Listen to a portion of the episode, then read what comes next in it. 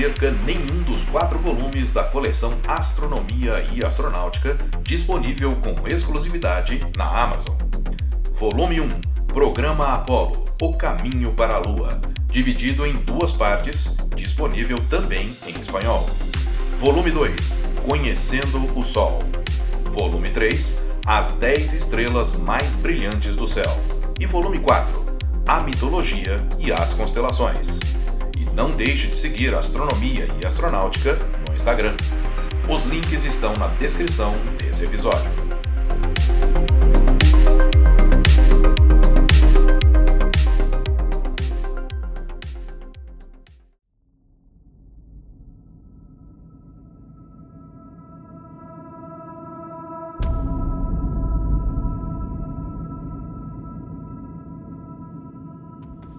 No episódio anterior, ouvimos que um fragmento da canelura se soltou e outros começaram a estalar sob a ação do calor. Será que os técnicos conseguiriam reverter essa situação? É o que vamos descobrir nesse episódio. Olá, eu sou Floresberto, apresentador do podcast Astronomia e Astronáutica, e vou levar você nessa viagem.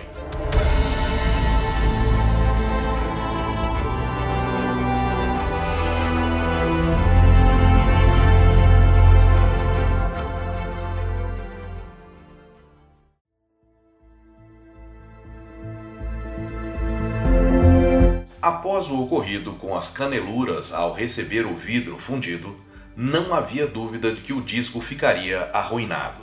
Mas, para se saber a extensão dos estragos, seria necessário resfriar o enorme disco de Pirex, pois com isso iriam descobrir se ele poderia sair intacto, numa só peça e sem rachaduras. Assim, fechou-se o disco defeituoso em um forno de recozimento e procedeu-se à baixa gradual da temperatura, que no caso de um disco desse tamanho demoraria meses.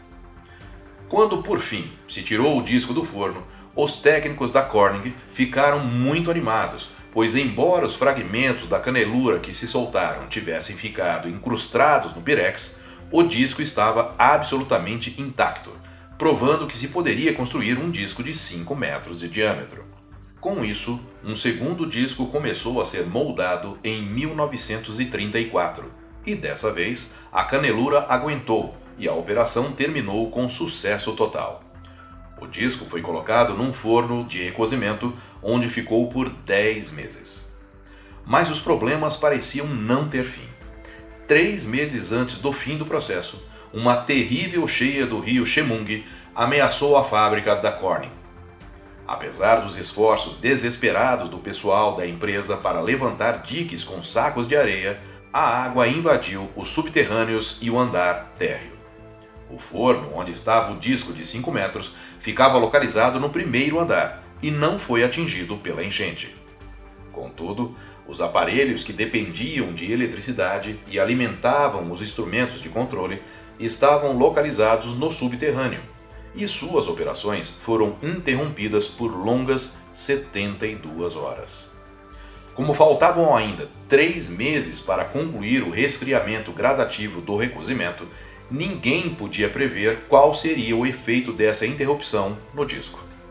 A essa altura, sete anos já haviam se passado desde o início do projeto, com quantias fabulosas tendo sido gastas, e ainda não se sabia se o espelho podia ser construído. O resfriamento do Pirex só foi concluído no início de 1936, e para grande alívio dos técnicos da Corning e dos astrônomos, o disco estava intacto e parecia em bom estado. Mas sua qualidade só poderia ser julgada após o exame da oficina de ótica em Pasadena. Cuidadosamente embalado, o disco foi enviado por um trem especialmente preparado que o transportou desde a costa atlântica até a Califórnia, onde chegou intacto na Sexta-feira Santa daquele ano. Nesse dia, exuberante, dando voltas impacientemente em torno do caixote de madeira onde estava o espelho, como uma criança desembrulhando um presente de Natal, Hale estava feliz. O disco foi colocado sobre uma mesa giratória no ateliê de ótica, uma construção sem janelas, especialmente construída no campus do Caltech.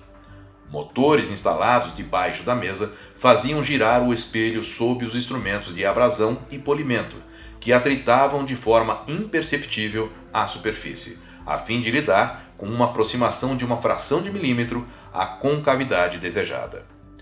Precauções extraordinárias foram tomadas para impedir que poeira e outras impurezas do ar contaminassem o espelho.